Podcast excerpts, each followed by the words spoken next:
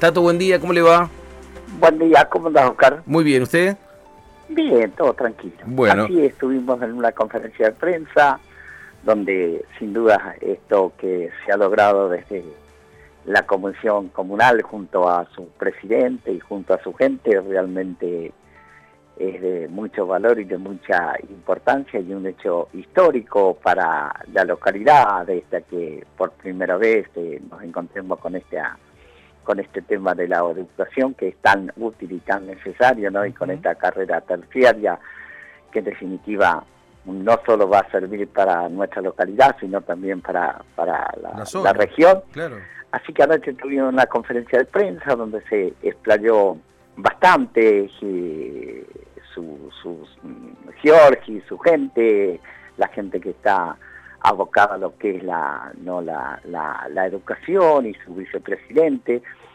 Y en ese contexto de esta conferencia de prensa hablamos de un montón de cuestiones, eh, se pusieron al día con el pago del FAE, que la gestión anterior había dejado un par de meses de, de, atraso y, y, que en definitiva yo se los...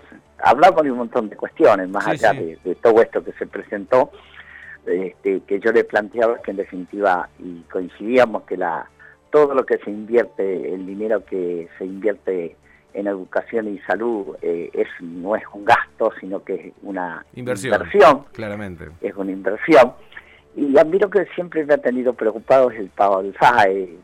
No es que solamente esta gestión que se terminó yendo no pagó el FAE, sino algunas otras gestiones no han pagado y uno no se debe olvidar de casos Sandizaga y algunos otros gobernantes que han, que han tenido que, que es un dinero que en definitiva termina llegando que es dedicado a la educación con partes de, la, de, las coparticipaciones y que me parece que en algunos casos las autoridades, sean comunales o, o, intendentes, tratan de presionar o, hacer algunos algunos negociados medio entre gallo y medianoche con el, con el tema de, del FAE, porque terminan haciendo cuestiones que por ahí no, no, no las puede decir porque no las puede probar, pero que no las sabe.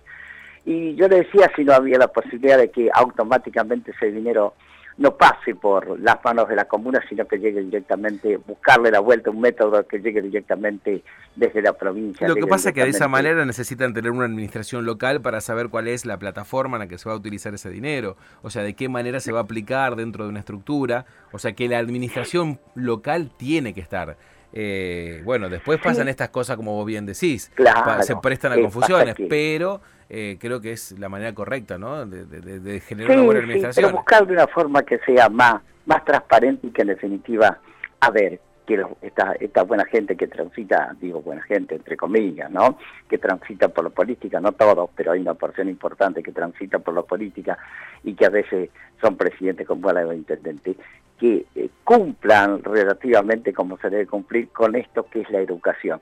Así que, y la salud, que es lo primordial de la vida de un ser humano. Acá, por ejemplo, nosotros estamos muy, pero muy contentos, la administración que lleva nuestro intendente, conjuntamente con la Secretaría de Hacienda, verdaderamente eh, han sido muy, pero muy correctos a lo largo de estos años de gestión. O sea, verdaderamente las instituciones le han ayudado muchísimo. Es más, aquí se implementó ahora el, FAD, el Fondo de Asistencia Deportiva, donde también se le colabora a los clubes. O sea, creo que tiene un buen ejemplo a seguir, eh, en este caso que puede ser copiado o imitado por Georgie.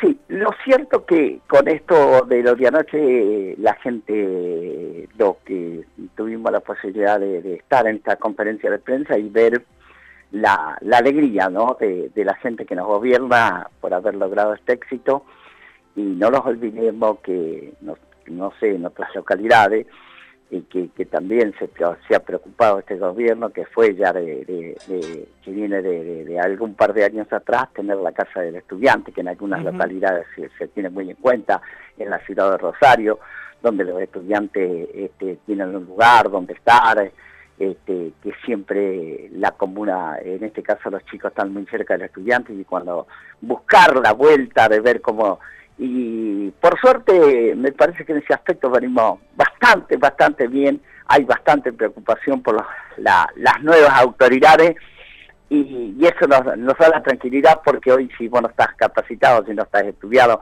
se están buscando cosas para capacitación, se están haciendo talleres de capacitación o se van a hacer talleres de capacitación, que me parece que es lo necesario e importante, Oscar.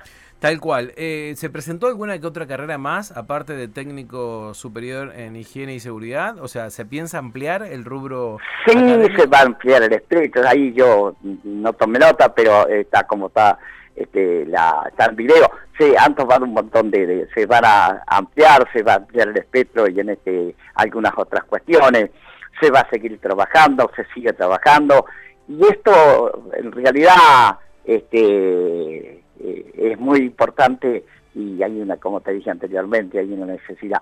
Lo bueno de todo esto es que hay vocación de la gente de la comuna por este tipo de temas, porque creo que hoy el que no está preparado, no está recibido, no estudia lamentablemente se está quedando en un sistema este que está muy loco y en un mundo muy loco se va a quedar afuera de todo y, lamentablemente eh, son pocos, hay muchos lugares no se preocupan demasiado y hay mucho interés como en este caso uno lo, lo vivimos y esto es un hecho histórico para para Santa Isabel y en tres meses de gobierno esto hay que aplaudirlo no han estado otro el otro gobierno estuvo muchos años y no, no, logró conseguir nada. ¿no? que, eso está bueno. para, para los jóvenes. Eso está bueno, eso está bueno. Tato, la última con respecto a la conferencia de anoche, se, ¿cuándo se va a dar inicio a esto? ¿Esto se, se proyecta, digamos, para el próximo año? ¿Se proyecta para que este año comience?